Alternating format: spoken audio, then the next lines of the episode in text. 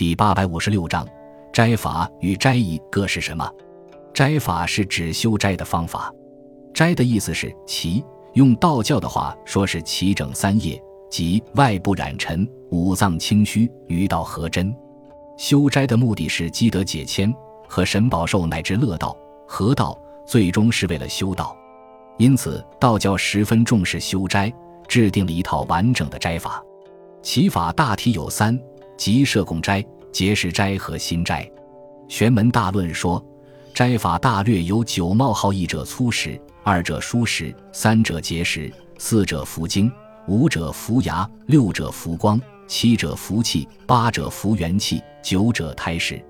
道教之中有斋法，也有斋仪。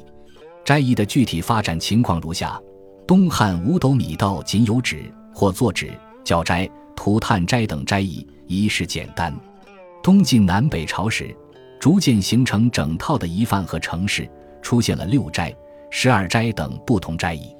六斋即金、鹿斋、黄、鹿斋、明真斋、三元斋、八节斋、自然斋；十二斋则是在六斋的基础上再加予鹿斋、上清斋、至教斋、涂炭斋、二皇子五斋和净斋。各种斋仪有其特定对象与目的。如今。鹿斋救度国王，黄鹿斋救世祖宗，明真斋忏悔九幽，三元斋首先违反科戒，八节斋忏洗素心之过，自然斋为百姓祈福。